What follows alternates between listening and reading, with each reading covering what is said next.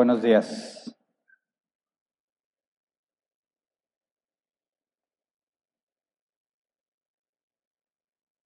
Muy bien, hoy vamos a profundizar más sobre el tema que vimos la semana pasada de mayordomía y vamos a tomar las siguientes semanas, aún no me decido cuántas, pero vamos a ir profundizando en distintos aspectos de la mayordomía, um, comparando siempre lo que el mundo dice o enseña o lo que el mundo espera que hagamos y lo que la escritura dice que debemos hacer.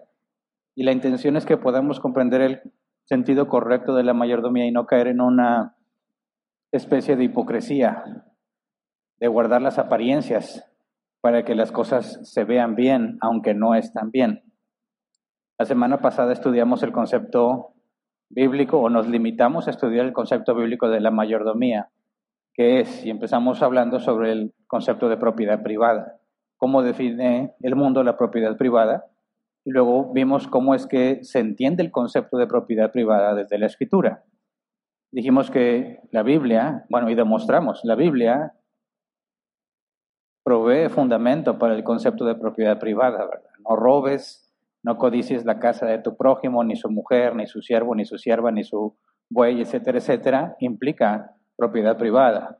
Pero para poder entender lo que es la propiedad privada, tuvimos que entrar al tema de la mayordomía, ¿verdad? El concepto de mayordomía es lo que Jesús enseñó o la forma en la que él describió a sus siervos. Vamos a recordarlos en Lucas capítulo 12, versículo 42. Dice, respondió el Señor, ¿dónde se halla un mayordomo fiel y prudente a quien su Señor deja encargado de los siervos para repartirles la comida a su debido tiempo? La palabra mayordomo aquí en griego es oikonomos. Se traduce como el administrador de una casa. Y vimos que son una palabra compuesta, dos palabras, oikos, nomos. Oikos, casa, hogar, nomos, ley. La ley de la casa o el que es ley en, en la casa. De ahí viene el concepto de eh, economía, que en el griego es oikonomía, que se traduce como mayordomía o administración. Entonces, un mayordomo es aquel que se encarga de la economía de aquello que pusieron bajo su cuidado. Bíblicamente, ser un mayordomo es ser un administrador. Y dijimos que con respecto al tema o al concepto de propiedad privada, el mayordomo, los bienes que administra no le pertenecen. Dice Salmos 24.1, del Señor es la tierra y todo cuanto hay en ella, el mundo y cuantos lo habitan. Por lo tanto, un mayordomo podemos decir que tiene control sobre las cosas, posee las cosas en el sentido de que él dispone de ellas, pero ninguna de las cosas que posee le pertenece.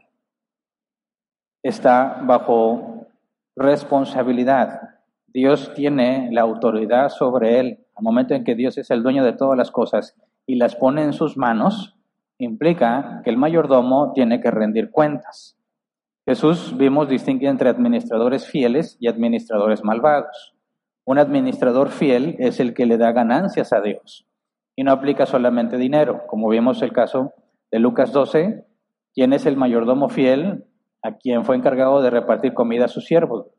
Ahí no administraba dinero, se encargaba de repartir la comida y otras cosas, ¿verdad? En, la parábola de las minas o el parábola de los talentos se especifica claramente que es dinero, una cantidad considerable de dinero. Así que lo que Dios haya puesto en tus manos, tu tarea es administrarlo y darle ganancias a Dios. Esto te califica, según Jesús, como un mayordomo fiel. Por el contrario, si el mayordomo se considera el dueño de lo que posee, se comporta como si lo que él pueda ganar es para él mismo y se dedica a disfrutar de lo que él hizo, Jesús lo considera un mayordomo malvado. Y los mayordomos malvados, dice, tendrán su lugar con los hipócritas, donde está el lloro y crujir de dientes. Así que en pocas palabras podemos decir que un mayordomo malvado, aunque tiene el mismo Señor que un mayordomo fiel, no es salvo, porque va a ser echado al lago de fuego junto con los demás. Hipócritas según el calificativo que pone Jesús. Ahora, partiendo de ese concepto de mayordomía y la diferencia entre la propiedad privada según el mundo y la propiedad privada según la Biblia, vamos a poder profundizar un poco más en este tema el día de hoy, en la responsabilidad de un administrador. cuál es la responsabilidad bíblica de aquel que ha sido llamado a administrar. Ahora, acuérdense, todo ser humano es un administrador, un mayordomo de las cosas que ha recibido, lo sepa o no lo sepa, lo quiera o no lo quiera.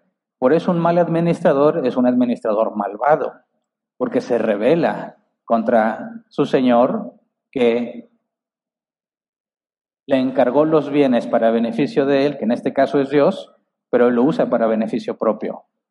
El siervo malvado peca porque administra incorrectamente las cosas.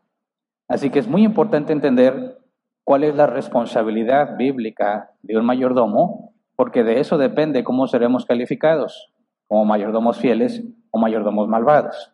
Y muchas veces cuando hablamos de esta mayordomía, la administración, la gente piensa automáticamente en dinero. Y tristemente, lo tengo que decir, triste y lamentablemente, iglesias se aprovechan de estos conceptos para decirles, tienes que dar cada vez más a la iglesia, tienes que diezmar y tienes que ofrendar y tienes que aportar, etcétera, etcétera, si no Dios no te va a bendecir. Y distorsionan completamente el concepto de mayordomía bíblica enfocándolo solamente en las finanzas. La meta del día de hoy es entender cuál es el alcance bíblico de la mayordomía y aunque implica el dinero, no se trata de dinero. Y antes de empezar, vamos a orar como lo hacemos siempre, para pedirle a Dios que su Espíritu Santo nos guíe. Señor, te pedimos nuevamente, que siempre lo necesitamos, que tu Espíritu Santo, como dice tu palabra, nos haga entender, nos guíe lo que es correcto, que nos permita no nada más, no nada más comprenderlo, sino la capacidad para aplicarlo en nuestras vidas. Todos tenemos muchas cosas que corregirse. Todos nos desviamos, como dice tu palabra, a diestra o a siniestra pero tú tienes el poder de mantenernos caminando en tus caminos, Señor. En medio de nuestros errores, tu poder nos levanta. En medio de nuestras rebeldías, nos perdona, Señor, porque tú eres fiel. Te rogamos, Señor, que a pesar de nuestros defectos, podamos entender el concepto bíblico de la mayordomía, la responsabilidad que hemos recibido, que has puesto en nuestras manos, y que podamos crecer glorificándote en todo lo que hacemos. Es lo que te pedimos en el nombre de Jesús. Amén. Bien, hay mucho que estudiar con este tema. Voy a concentrarme en las partes, creo yo, más fundamentales para entender la responsabilidad que tenemos. Y quisiera usar el mismo método que usó Jesús cuando se le cuestionó sobre el divorcio. Vamos a Mateo 19, versículo 3 al 6. Dice, algunos fariseos se le acercaron y para ponerlo a prueba le preguntaron, ¿está permitido que un hombre se divorcie de su esposa por cualquier motivo? ¿No han leído, replicó Jesús, que en el principio el Creador los hizo hombre y mujer? Y dijo, por eso dejará el hombre a su padre y a su madre, se unirá a su esposa, y los dos llegarán a ser un solo cuerpo. Así que ya no son dos, sino uno solo. Por tanto, lo que Dios ha unido, que no lo separe el hombre. Ahora, la parte que dice, no han leído que en el principio el Creador los hizo hombre y mujer, vemos que Jesús, para poder contestar la pregunta de si algo es lícito o no, si algo es correcto, apropiado o no, Jesús dice, hay que ir al principio a lo que Dios estableció y contra eso lo comparamos. ¿Cuál es el principio de la mayordomía? Lo leímos la semana pasada, pero nada más lo pasamos por encima. No profundizamos en cuanto a la responsabilidad que fue conferida al ser humano. Así que vamos nuevamente a Génesis 1, 26 al 28, pero esta vez para enfocarnos en la responsabilidad que recibieron. Génesis 1, 26 al 28 dice, y dijo, hagamos al ser humano nuestra imagen y semejanza, que tenga dominio sobre los peces del mar y sobre las aves del cielo, sobre los animales domésticos, sobre los animales salvajes y sobre todos los reptiles que se arrastran por el suelo. Y Dios creó al ser humano a su imagen, lo creó imagen de Dios, hombre y mujer los creó y los bendijo con estas palabras, sean fructíferos y multiplíquense, llenen la tierra y sométanla, dominen a los peces del mar y a las aves del cielo, y a todos los reptiles que se arrastran por el suelo. Y aquí están claramente especificadas las responsabilidades, las obligaciones del ser humano con respecto a Dios. Lo primero que dice en el versículo 26, dice que tenga dominio sobre los peces, las aves, los animales domésticos, etc. Dominio. La palabra dominio en hebreo es reinar. Está diciendo que reine sobre los animales. Y luego dice al final, en el versículo 28, sean fructíferos y multiplíquense, llenen la tierra y sométanla. dominen, etcétera, etcétera. Y aquí hay otra clara instrucción, ser fructífero y multiplicarte, llenar la tierra y someterla. ¿Significa esto que todos debemos tener tantos hijos como sea posible? No, gracias a Dios no. Sino como le haces para ser un buen administrador cuando tienes más hijos de los que puedes mantener. Jesús claramente dijo que el matrimonio no era para todos. ¿Se acuerdan que lo estudiamos hace algunos meses? algunos se les ha concedido ser eh, dados en matrimonio. A otros, según Pablo, se les concede una mayor bendición, el no casarse. Pero Jesús decía, algunos, eh, no, no, no, es, no, no, no es de todos esto, algunos se han hecho eunucos a sí mismos, otros los hicieron eunucos, otros son eunucos para el reino. De manera que no es un mandato de que todos tengamos todos los hijos que puedas tener o que todos deben de tener hijos. Es algo mucho más profundo, implica tener hijos, pero según las palabras de Jesús, de acuerdo a cómo Jesús concedió, según su voluntad.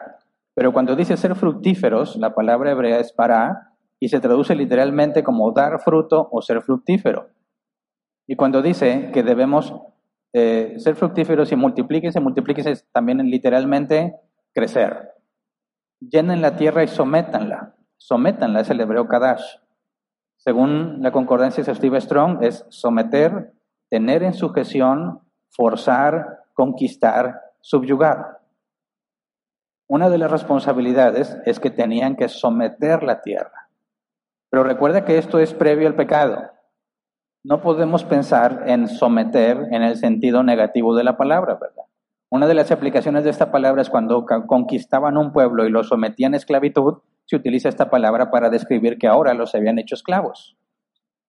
Pero ese es un sentido negativo de la palabra, ¿verdad? La esclavitud viene como consecuencia del pecado, el dominio de unos hombres sobre otros. Pero cuando Dios da estas instrucciones y detalla esta responsabilidad, no había venido todavía el pecado al mundo. De manera que solo podemos interpretarlas en el sentido correcto. Cuando tú sometes algo o lo subyugas, habla de que tienes que hacer que haga lo correcto, asegurarte que se haga lo que es correcto a los ojos de Dios. Entonces, si ellos tienen la tarea de someter la tierra y tienen que multiplicarse, tienen que ser fructíferos y tienen que crecer, ¿de qué está hablando? ¿Cómo sometes la tierra de manera que tú puedas ser fructífero y que puedas multiplicarte? Bueno, el ser humano tiene necesidades desde el principio, ¿verdad? La alimentación es una de ellas. Tienen que vivir en algún lugar, tienen que descansar en algún lugar, tienen obligaciones entre ellos y para con Dios.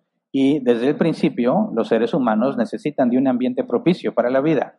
Dios estableció todo lo necesario, plantó exclusivamente en Edén mucho tipo de árboles frutales, se le encarga a Adán que lo administre, pero el mandato es que vayan y llenen toda la tierra. No se trataba de saturar Edén, ¿verdad? Y que ahí estén todos porque ahí están donde ahí están todos los árboles que Dios plantó. No, porque las leyes de naturaleza se aplicaban en todos los lugares. Por eso dice que Dios plantó un jardín en Edén. El concepto de la agricultura estaba, digamos, ya implícito en las leyes que Dios determinó para la tierra. Dios plantó un jardín en Edén, hizo que creciera toda clase de árboles frutales. Nos habla de que esas leyes ya estaban vigentes. De manera que cuando se le encarga a Adán que lo administre, dice la NBI que lo cultive, él también practicó la agricultura o era su responsabilidad. Y como solamente en Edén estaba ese tipo de árboles, la tarea de Adán iba a ser expandirlo, ¿verdad? Para que todos tuvieran lo necesario. Entonces, la agricultura, la ganadería, es una forma de someter la tierra, ajustarla, modificarla de manera que sea de beneficio para el ser humano y pueda crecer y multiplicarse y ser fructífero. Dios no le regaló la tierra a los seres humanos, ¿verdad? Génesis 2, 8 al 9 dice, Dios el Señor plantó un jardín al oriente del Edén y allí puso al hombre que había formado. Dios el Señor hizo que creciera toda clase de árboles hermosos, los cuales daban frutos buenos y apetecibles. En medio del jardín hizo crecer el árbol de la vida y también el árbol del conocimiento del bien y del mal. Y como lo mencioné, Dios plantó un jardín e hizo que crecieran los árboles. Está hablando del proceso natural. ¿Lo hizo con las leyes de tiempo normales o lo adelantó? No lo sabemos. Pero Dios es el que se encargó de preparar ese lugar para que Adán y, próximamente Eva puedan habitarlo. Eh, hizo que el ambiente fuese propicio para ellos, para suplir sus necesidades. La tarea de Adán y Eva era hacer que toda la tierra fuese un ambiente propicio para que los seres humanos pudieran crecer, multiplicarse y ser fructíferos. Someter la tierra entonces tiene que ver con trabajarla. Génesis 2, 15 al 17. Dios el Señor tomó al hombre y lo puso en el jardín del Edén para que lo cultivara y lo cuidara. Y le dio este mandato, puedes comer de todos los árboles del jardín, pero del árbol del conocimiento del bien y del mal no deberás comer. El día que de él comas, ciertamente morirás. Y aquí está específico que debía cultivar y cuidar el jardín. La palabra cultivar, el hebreo abad, trabajar, servir. Fíjate bien el enfoque. Adán debía trabajar o servir al Edén. La instrucción es somete la tierra. Pero luego Dios describe la palabra que Dios utiliza o elige para comunicar la responsabilidad de Adán es trabajar la tierra o servir la tierra. Y cuando dice que la cuidara, el hebreo shamar es mantener, vigilar, preservar. Entonces, él tiene que trabajar la tierra, está hablando de la agricultura, la ganadería, lo necesario para que el ser humano tenga un ambiente propicio. Y cuando dice de cuidarla, es asegurarse que se mantenga, que se preserve lo que se estableció. Y ahí entendemos el concepto de administración. Estás trabajando, operas, haces acciones y luego tienes que asegurarte que se mantengan. Y de ahí viene correcciones, modificaciones, cambios necesarios para hacer que las cosas vayan mejorando. Ese es el concepto de administración y es algo que proviene de la escritura y del mandato que Dios le dio al hombre en el diseño original. Quiero que, tomen bien esto en cuenta, es el diseño original, aún no hay pecado, la tierra no ha sido maldita. Este es el ideal. Versículo 16, si les dio este mandato, puedes comer de todos los árboles del jardín, pero del árbol del conocimiento, del bien y del mal, no deberás comer. El día que del coma, ciertamente morirás. Entonces, el ser humano reina sobre la tierra, la somete en el sentido de trabajarla y preservarla para que puedan cumplir con el mandato de multiplicarse y ser fructíferos. Pero nada de eso lo hacen según su propio criterio, porque Dios ha establecido leyes que no deben traspasar. De manera que queda claro el concepto de mayordomía en el inicio. Se le han entregado cosas, tiene que trabajarlas, administrarlas, no son de él, son de su Señor y tiene reglas que cumplir. De manera que es un ser bajo responsabilidad. Tiene que rendirle cuentas a Dios por lo que está haciendo y todo el proceso de administrarlo tiene que ser sin quebrantar las leyes que Dios ha determinado. Tú puedes entender esto en el concepto de un empleo. Cuando tú entras de empleado en algún lugar, ¿qué tienes que hacer? Pues depende de la posición que tengas en la empresa. Pero aún así, si tú pensaras en la posición más, más, más simple, no baja, sino simple, podrías pensar en alguien que se encarga de mantener, atender un mostrador, por ejemplo. ¿Qué tienes que hacer tú? Pues cuando lleguen los clientes los atiendes. Y si tienen preguntas, se las resuelves. Los guías a la venta. Ok, ¿Qué más puedo hacer? Bueno, estas son las políticas de la empresa, estos son los reglamentos internos, este es tu jefe. Él va a supervisar que atiendas bien a los clientes, ¿verdad? Entonces dicen, ah, ok, aquí voy a estar demostrador, llega un cliente, ¿entiendes, ¿entiendes la idea? Eh, buenas tardes, ¿en qué le puedo servir? Depende de la tienda, ¿no? Pues estoy buscando unas donas de chocolate bien ricas. Ah, esas las tenemos acá, porque siempre hablo de comida, ¿verdad? ¿Tienes unas donas de chocolate muy ricas? Pásale por acá, ok. Pero en ese proceso, imagínate, pues en que llevan el pan y todo eso, se empiezan a caer migajitas y pedacitos del pan, etcétera. Llega un momento en que está todo lleno de migajas el piso y tu jefe te dice, por favor, ponte a barrer. Y ahí es donde muchos dicen, no, a mí no me, a mí no me contrataste para barrer. A mí me contrataste para atender a los clientes. Yo no vengo a barrer aquí. La pregunta es, ¿pueden pedirte que barras? ¿Es parte de administrar a los clientes, es parte de administrar eso de que tú te encargas de recibirlos y de ayudarles. ¿Es la higiene y la limpieza y el orden necesario para atender bien a los clientes? Claro que sí. Claro que sí. Pero fíjate el concepto. No haces lo que tú quieres. Hay reglas y se te da una responsabilidad y rindes cuentas. Es exactamente lo mismo que está pasando con Adán.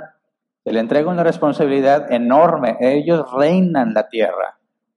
Tienen que trabajar la tierra. Tienen el propósito de crecer, multiplicarse y están bajo leyes, autoridad de parte de Dios. Le rinden cuentas a Él. Ese es el diseño original de la mayordomía y no hay ningún peligro en eso. ¿Por qué? Porque no existe el pecado. Adán y Eva, al hacer todo lo que ellos hicieran, estarían comportándose tal como Dios lo hubiese hecho. ¿Por qué? Porque no hay maldad en el mundo. Ellos glorificaban a Dios. ¿Se acuerdan? Lo estudiamos por ahí del mes de marzo. Ellos glorificaban a Dios porque todo lo que hacían ellos iba a ser de acuerdo a la voluntad de Dios y comunican el carácter, la santidad de Dios. Más adelante llegamos al punto otra vez de glorificar a Dios.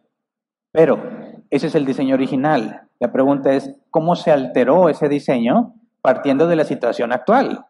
Adán y Eva pecaron, fueron echados del Edén, ¿verdad? Perdieron el reino del mundo. ¿Cómo sabemos que perdieron el reino del mundo? Porque la Biblia habla de otro príncipe del mundo. Vamos a Juan 14:30. Palabras de Jesús. Ya no hablaré más con ustedes, porque viene el príncipe de este mundo. Él no tiene ningún dominio sobre mí. Viene el príncipe de este mundo y Jesús no tiene ningún dominio sobre mí. El príncipe del mundo, ¿quién es? El primero, no es el hijo del rey. El príncipe ah, es un hijo de un rey y la princesa pues es la hija. No, aquí en el sentido príncipe es, es el primero, el que manda, el que gobierna. ¿Quién es el que gobierna el mundo? El príncipe de este mundo, Satanás. Pero Jesús dice, pero no hay, no hay, no hay dominio sobre mí. Jesús dice, yo no soy del mundo. Satanás es el príncipe del mundo, pero él no tiene dominio sobre mí porque no soy del mundo. Lucas 4, 5 al 6. Lucas capítulo 4, versículo 5 al 6. Entonces el diablo, está hablando de la tentación de Jesús, entonces el diablo lo llevó a un lugar alto y le mostró en un instante todos los reinos del mundo. Sobre estos reinos y todo su esplendor le dijo, te daré la autoridad porque a mí me ha sido entregada y puedo dársela a quien yo quiera. Entonces, ¿quién es el que reina sobre el mundo? Satanás. ¿Pero a quién le pertenecen todas las cosas del mundo? A Dios. ¿Satanás es un mayordomo? Sí. Y yo sé que eso para muchos cristianos les va a provocar un shock. Porque están acostumbrados a pensar que Jesús y Satanás juegan vencidas a ver quién salva más almas o se las lleva, ¿verdad? Y piensan que hay una competencia entre Jesús y Satanás. Jesús llora cada que Satanás le quita las almas. Y Jesús, según su concepto, le ruega a la gente, no, sígueme. Y van cayendo al precipicio del infierno. Y Jesús le dice, sígueme mientras caen. Y Satanás se siente feliz porque se está llevando mucho. Bueno, eso es totalmente absurdo. No tiene nada que ver con la escritura. A pesar de que es una creencia muy popular entre los cristianos, la verdad es que es vergonzoso que piensen así. Porque en la escritura deja claro que Jesús está sobre todo principado, sobre toda autoridad, es rey de reyes y señor de señores. No hay competencia para él. Él es Dios encarnado. Él es omnipotente en su naturaleza divina. ¿Quién puede competir o prohibirle o negarle a Dios que cumpla su voluntad? Nadie en toda la creación. Así que es cierto, Satanás es el príncipe de este mundo, pero sigue estando bajo autoridad. Por eso en el libro de Job, tú ves que Satanás no va y toma iniciativa simplemente para quitarle a Job todo lo que tiene sino que Satanás le propone a Dios quitarle a Job todo lo que tiene y Dios le permite a Satanás ir a hacerlo. Jesús también le dijo a sus discípulos en el Getsemaní, los han pedido para zarandearlos como a trigo. Fíjate bien la solicitud al Señor. Satanás solicita zarandear a los discípulos y se le concede hacerlo, de manera que Satanás está bajo autoridad. Y Dios permite la maldad de Satanás para llevar a cabo sus planes. Ahora, ¿Cómo se modifica la responsabilidad de la administración considerando que ya no reinamos sobre la tierra? La responsabilidad que recibió Adán es de reinar. Pecan, pierden el reino. El reino pasa a manos de Satanás. Pero Dios no perdió nada, simplemente cambió la administración. El mundo quedó bajo maldición y está bajo control del maligno. ¿Se modificó nuestra responsabilidad o no? Vamos a Génesis capítulo 9, versículo 1 al 7. Lo que Dios le dijo a Noé. Dios bendijo a Noé y a sus hijos con estas palabras. Ahora, ya salieron del arca, ¿verdad? Ya había acabado Dios con todo el resto de la humanidad. Solamente se salvaron Noé, su esposa, sus tres hijos y sus tres mujeres. Nadie más. Dios da esas instrucciones. Dios bendijo a Noé y a sus hijos con estas palabras. Sean fecundos, multiplíquense y llenen la tierra. Todos los animales de la tierra sentirán temor y miedo ante ustedes. Las aves, las bestias salvajes, los animales que se arrastran por el suelo y los peces del mar. Todos estarán bajo su dominio. Todo, el que se mueve y todo lo que se mueve y tiene vida, al igual que las verduras, les servirá de alimento. Yo les doy todo esto. Pero no deberán comer carne con sangre. La sangre es vida. Por cierto, de la sangre de ustedes yo habré de pedirles cuentas. A todos los animales y a todos los seres humanos les pediré cuentas de la vida de sus semejantes. Si alguien derrama la sangre de un ser humano, otro ser humano derramará la suya, porque el ser humano ha sido creado a imagen de Dios mismo. En cuanto a ustedes, sean fecundos y multiplíquense, sí, multiplíquense y llenen la tierra.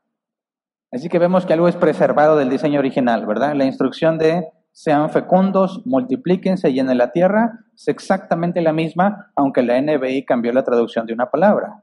Leímos que en Génesis 1 decía sean fructíferos, y aquí nos dice sean fecundos, pero en el hebreo la misma palabra para dar fruto, ser fructífero. No sé por qué quisieron cambiar la palabra en la traducción, pero se refiere exactamente la misma responsabilidad. Agrega, todos los animales de la tierra sentirán temor y miedo de ustedes. Eso parece indicar que es nuevo, que antes no estaba presente. ¿Por qué? Porque el temor no viene del amor, ¿verdad? Viene como consecuencia del pecado.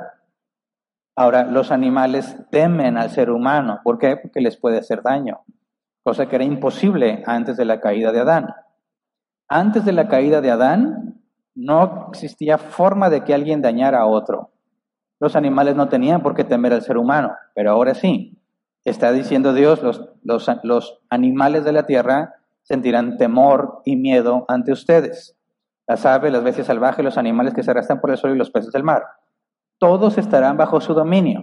Y aquí pareciera en la traducción que nos habla de lo mismo. Oye, también dominan. Pues no se supone que perdieron el reino. ¿Cómo van a dominar aquello que ya no les pertenece? Bueno, esto es un error en la traducción. Eso de todos estarán bajo su dominio, está mal traducido. El original es en vuestra, como, lo traduce la Reina Valera 60, en vuestra mano son entregados. El original en hebreo dice han sido puestos en su mano. No habla de dominio, están en tu mano. Es decir, están bajo tu responsabilidad, sobre tu cuidado, pero ellos no reinan sobre la tierra. Todo eso lo perdieron. Fíjate, el siguiente verso lo aclara, versículo 3. Todo lo que se mueve y tiene vida, al igual que las verduras, les servirá de alimento. Yo les doy todo esto. Esto explica qué significa que los animales están en la mano del hombre, que es que ahora les son para su beneficio.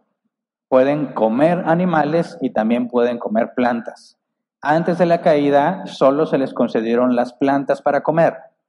Después de la caída también los animales. Animales y plantas son para comer. Entonces, ser vegano no es ser bíblico, ¿verdad? Solamente porque te abstienes de la carne, porque tenemos permitido consumir carne. Ningún cristiano debe, como he escuchado lamentablemente algunos, asumir que son más espirituales porque no comen carne. No tiene ningún sentido bíblico eso. Animales como plantas nos han sido entregados para consumo, para nuestro sostenimiento, no nada más para comer. Nos beneficiamos de los derivados de los animales de las pieles, de los lácteos, etcétera, etcétera. Y Dios ha concedido eso al ser humano. Luego en los versículos 4 al 6, sobre demandar la sangre de los, de los hombres o de los animales, habla de leyes que no deben traspasar. Así que fíjate, en esencia, siguen siendo mayordomos, aunque perdieron el gobierno de la tierra. Ya no reinan sobre la tierra, pero son mayordomos de lo que Dios ha puesto en sus manos. ¿Ok? tienen que ser fructíferos y multiplicarse, o sea, tienen que someter la tierra, pero no en el sentido de que la gobiernan, porque el que gobierna es Satanás. Por lo tanto, la tarea es más difícil, más complicada. Pero vamos a otra otra ocasión donde creo yo la situación de estos a quien Dios les habla se parece más a la nuestra, porque no estamos en, el, en la situación de Noé, ¿verdad? Nos organizamos de una manera diferente, como vimos que después sucedió con los descendientes de Noé. Vamos a Jeremías capítulo 29, versículo 4 al 7. Jeremías manda una carta a los que fueron exiliados, a todos los que fueron llevados de Jerusalén a Babilonia. Dice, así dice el Señor Todopoderoso, el Dios de Israel, a todos los que he deportado de Jerusalén a Babilonia. Construyan casas y habítenlas, planten huertos y coman de su fruto. Cásense y tengan hijos e hijas y casen a sus hijos e hijas, para que a su vez ellos les den nietos. Multiplíquense allá y no disminuyan. Además, busquen el bienestar de la ciudad donde los he deportado y pidan al Señor por ella, porque el bienestar de ustedes depende del bienestar de la ciudad. Fíjate bien, aquí está otra instrucción, pero a los que ya ni siquiera poseen la tierra. Primera instancia, dominan sobre la tierra, reinan sobre la tierra, la tierra es de ellos. Pecan. Ahora hay un príncipe en el mundo que es Satanás. Y Dios le dice, bueno, ustedes ya no reinan, pero la tierra úsenla para sus beneficios. Ustedes poseen la tierra. ¿Ok?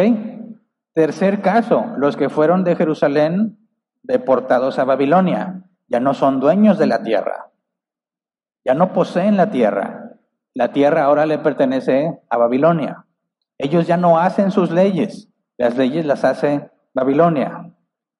¿Cómo deben administrar entonces lo que Dios les ha dado? Aquí está el sentido. Y lo explica de una manera mucho más clara. ¿Cómo entendemos eso de sean fructíferos, multiplíquense y llenen la tierra? De esta manera, dice, construyan casas y habítanlas, planten huertos y coman de su fruto. ¿Eso qué era? Someter la tierra. Hacerle cambios, ajustes para que sea propicia, apta, para que ellos puedan crecer. Versículo 5. Perdón, versículo 6. Cásense y tengan hijos e hijas y casen a sus hijos e hijas para que a su vez ellos les den nietos. ¿Eso qué es?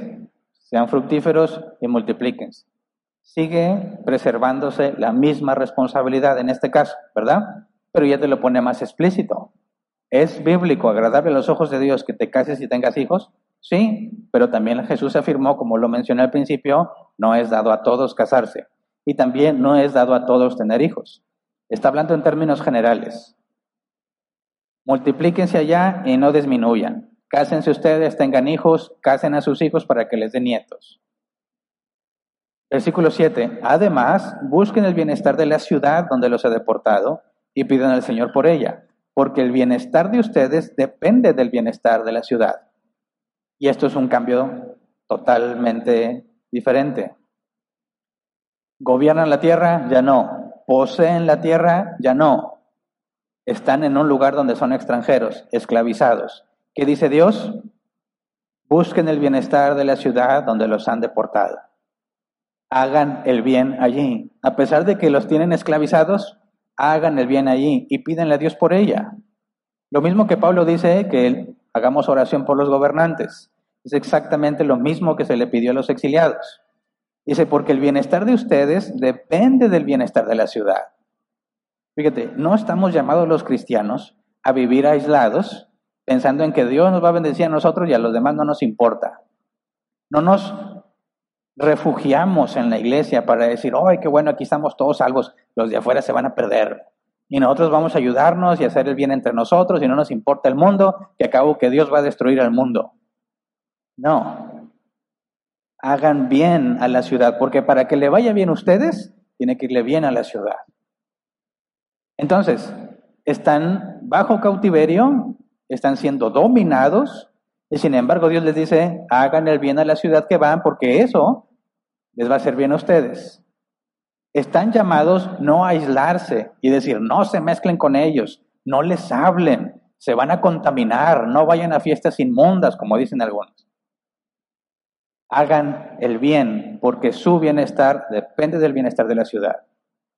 Es un llamado a interactuar, a buscar el beneficio de donde vives, a pesar de que no sirven a Dios, a pesar de que en el caso de los israelitas los tienen bajo esclavitud. hagan el bien hacia afuera. Y eso se parece mucho a la situación que vive la iglesia, ¿verdad? Los israelitas entonces ya no son mayordomos de la tierra, ¿verdad? Ya no reinan en la tierra, ya no poseen la tierra, ahora ¿qué administran? Lo que puedan tener según las leyes de Babilonia, ¿verdad? Si se les daba una casa, ahí está, manténla. Podías casarte, cásate, ten hijos, etcétera. Ya no es con lo que hay en la tierra, es con lo que se te otorgue según las leyes de la ciudad o del imperio donde vives. Eso describe mucho nuestra situación. ¿Cómo entendemos? ¿Cómo voy a fructificarme y someter la tierra? Eso yo no lo puedo hacer aquí. Yo no puedo ir, aunque lo hacen muchos, decir, voy a ir, agarro el cerro, este pedazo de cerro es mío. Y aquí lo voy a trabajar y lo cultivar y esta es mi herencia. Bueno, les llaman paracaidistas aquí, pero es ilegal. No podemos hacer eso. ¿Cómo le haces entonces para poder tener una casa y cumplir el mandato de ser fructífero y multiplicarme? Pues voy a tener que adaptarme a las leyes donde vivo. ¿Qué se necesita para una casa? Dinero. ¿Y qué necesito para obtener dinero? En el caso de que no vienes de una familia adinerada, pues vas a tener que trabajar. Y es muy útil que te pongas a estudiar. Estudiar no es sinónimo de que vas a tener dinero. Hay personas que no estudiaron y tienen más dinero que los que estudiaron. Pero si analizas la situación, es mucho más probable que obtengas una buena cantidad de dinero si te preparas. Entonces, ¿cómo le hacemos para cumplir el mandato? El ser humano desde que nace, la sociedad en la que vive, pone ciertas normas y costumbres que debe de cumplir para poder hacerse de pertenencias. Y es el llamado de Dios hacia nosotros. Eso es lo que tienen que pensar los jóvenes. Los jóvenes, que tristemente muchos viven en una cápsula, en una burbuja, donde sus padres los, los han mantenido con la mejor de las intenciones, pero erróneamente, los han mantenido lejos de los peligros y de las cosas del mundo, bueno, no saben vivir en el mundo. ¿Cómo van a ser buenos administradores si no saben vivir en el mundo? No saben defenderse del mundo, no saben dar buen testimonio al mundo, no saben laborar con el mundo, porque los han querido tener solo con los cristianos. Escuela cristiana, preparatoria cristiana, universidad cristiana, nada más se junta en la iglesia y cuando sale al, vida, al mundo, a la vida real, no tiene idea de lo que tiene que hacer. ¿Cómo puede ser un buen administrador? Dios les dice, vayan allá a la ciudad donde los he deportado y hagan bien en esa ciudad, porque su bienestar depende del bienestar de la ciudad. Somos llamados a ser gente activa en la sociedad, producir para la sociedad de manera que también me vaya bien a mí. Los cristianos estamos llamados a buscar el bien de nuestra ciudad para que podamos recibir esos beneficios. ¿Me explico? No estamos guardados en un rincón diciendo, Señor, ya ven por nosotros. Cristo, ven ya. Sí, como dice Apocalipsis, la iglesia diga, ven, queremos que Cristo venga, pero cuando venga nos va a pedir cuentas de la mayordomía. Y no le vas a poder, Señor, estuve ahí encerrado, porque yo sé que el mundo es feo, cruel, despiadado. Por eso mejor me guardé y preservé a mis hijos y no tuvieron contacto con nadie. Siervo malo, siervo malo. Todavía no demuestro por qué es un siervo malo, pero ahí voy.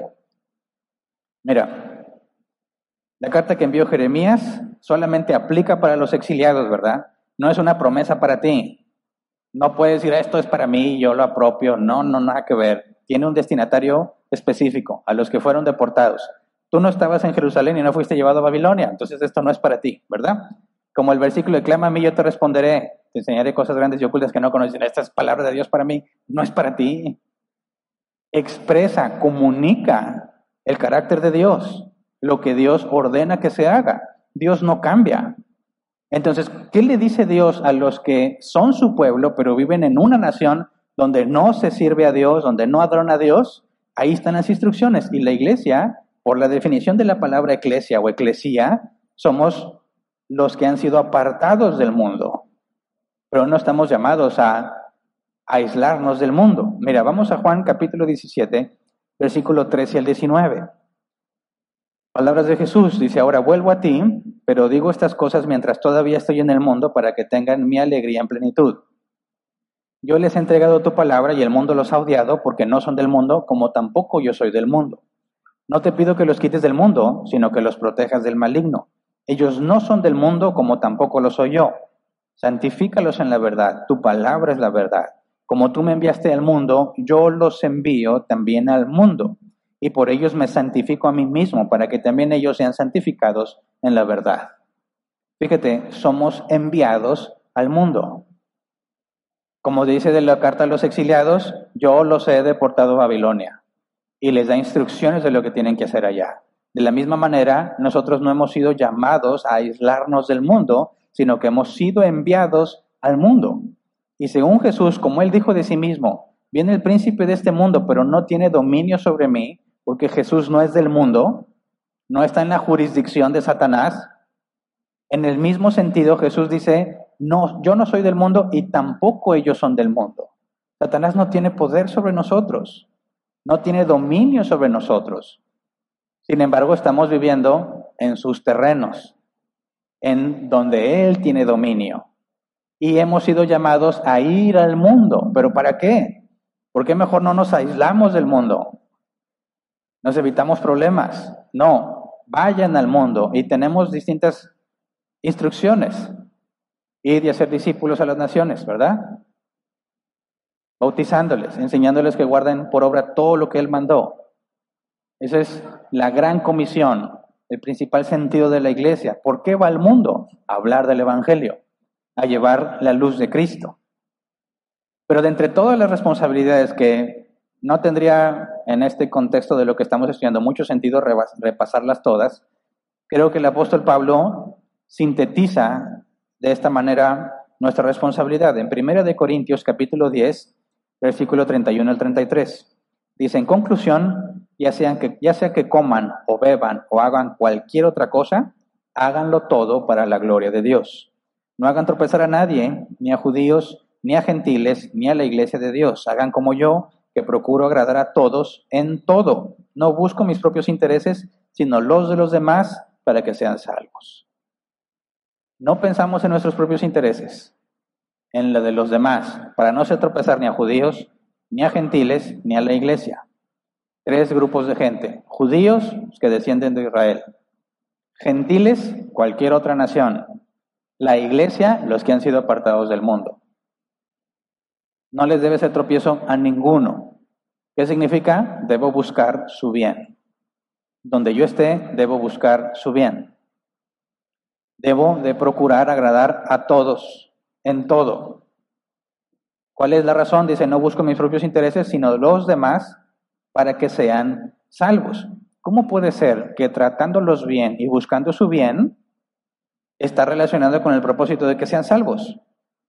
Bueno, por el mandato que tenemos de predicar el Evangelio, de ser luz en las tinieblas.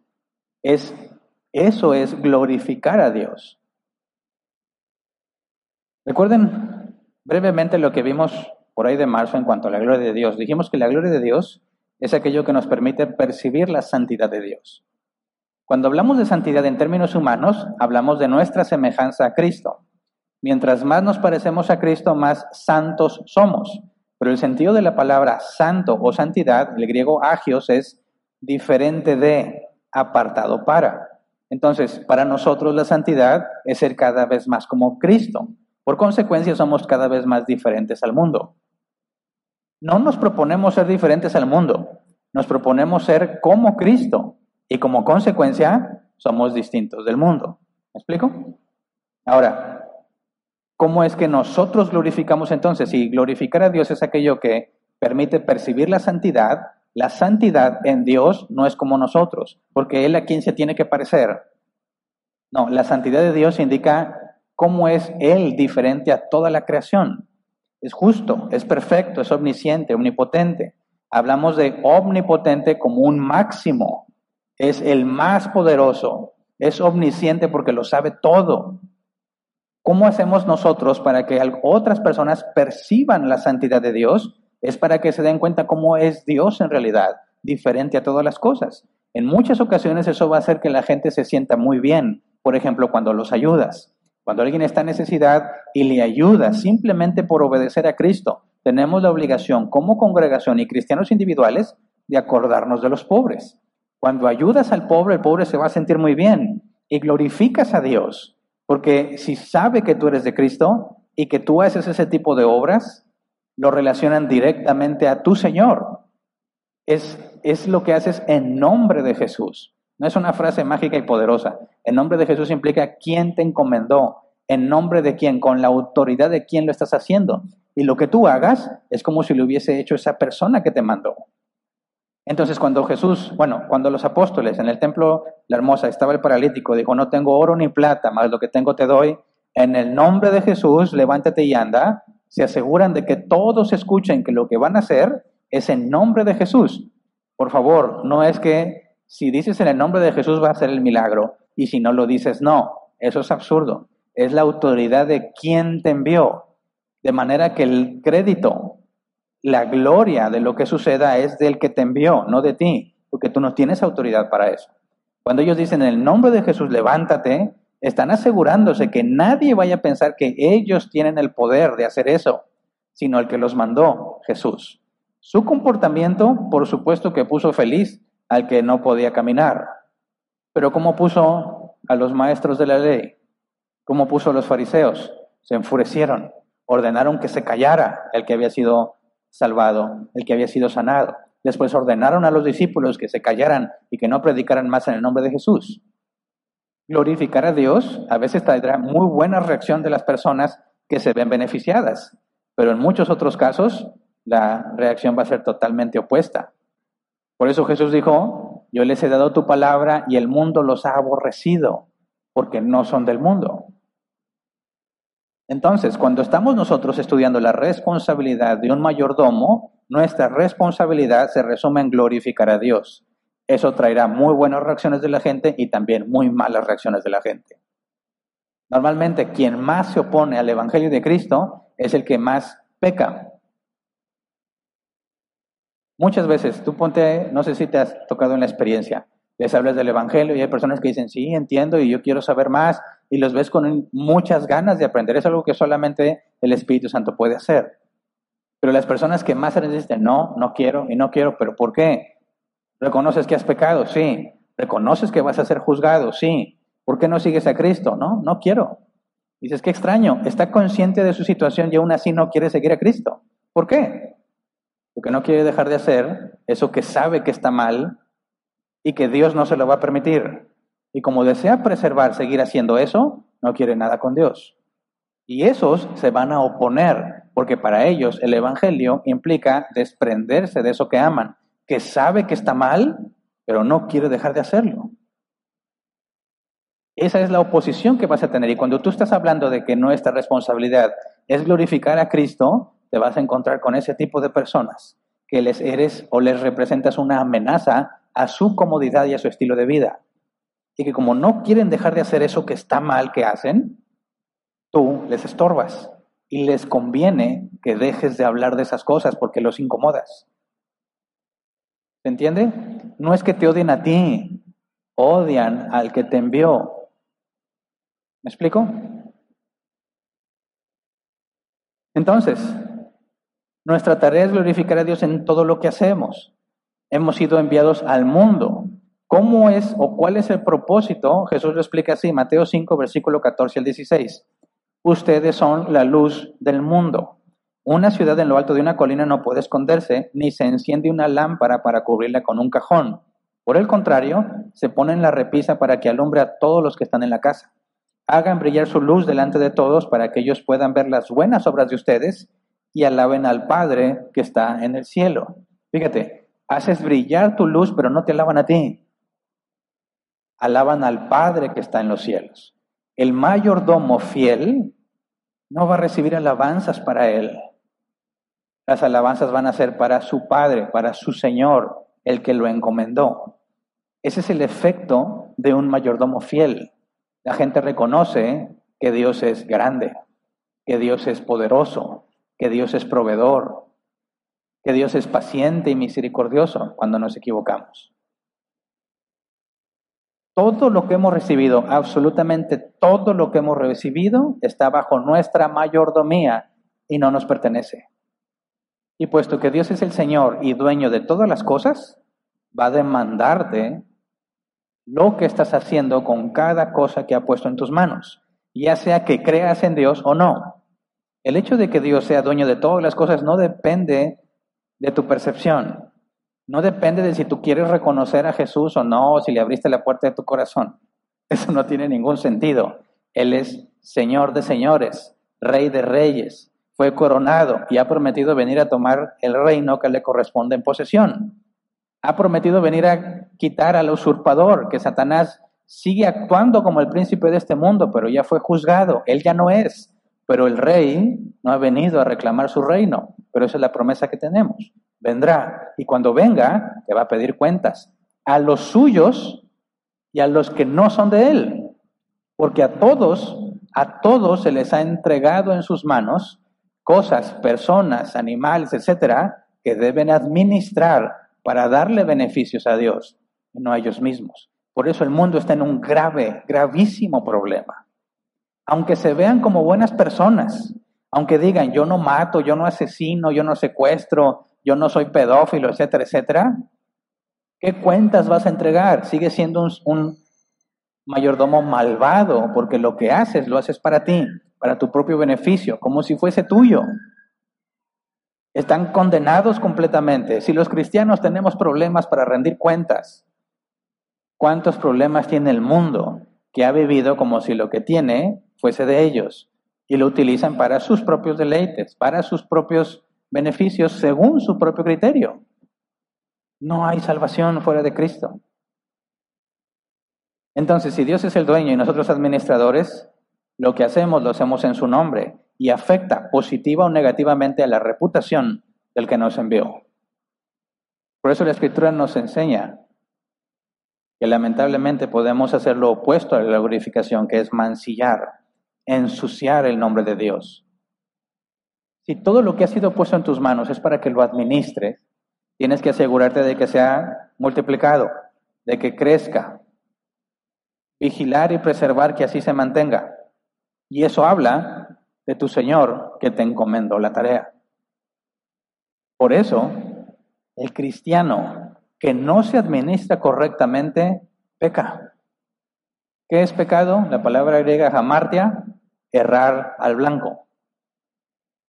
El cristiano que se dice cristiano y no se enfoca en ser un buen administrador, peca y hace lo opuesto a glorificar a Dios, mancilla el nombre de Dios. Dice, oye, pero yo sirvo en la iglesia, tengo un ministerio, tengo muchos años de ser cristiano, me sé bien todas las doctrinas de la gracia y las cinco solas y todo eso. Sí, pero ¿cómo administras lo que tienes? ¿De, qué cosas estoy hablando? Vamos a un ejemplo muy práctico que quizás pocas veces nos cuestionamos acerca de Jesús. Jesús, mientras vivía en esta tierra, poseyó terrenos, casas, riqueza alguna? Eso mismo le dijo a la gente, no, no tenía ni dónde recostar la cabeza. Ah, pero eso se refiere a su ministerio de aproximadamente tres años, ¿verdad? Pero antes de eso, ¿tenía dónde recostar la cabeza? Sí, en la casa de sus padres terrenales. María y José. Aunque no se nos describe qué pasó con José, José desaparece de la escena desde que Jesús tenía 12 años, no se vuelve a mencionar a José y solo se menciona a María, es muy probable que José, José hubiese muerto y que María fuese una viuda, pero vivía en una casa. Ahora, imagínate, Jesús, en el lugar donde él dormía, porque si eras pobre no tenías un cuarto para ti, había un área común donde dormía la gente, eran casas pequeñas, de Infonavit. Eran casas pequeñas y había un lugar donde la gente dormía y no era de que cada quien tiene su habitación. Eso eran lujos. Pregunto yo, ¿Jesús era ordenado en la casa de sus padres? ¿O le tienen que decir, Jesús, otra vez dejaste la tabla tirada en el piso? ¿Cuántas veces te he dicho que la ropa sucia no va encima de la cama? Jesús, recoge el cuarto, tienes un mugrero. ¿Te lo imaginas? Y Jesús, todo yo. ¿Cuántos hermanos tenía Jesús? Muchos. Mínimo sabemos de dos con toda certeza.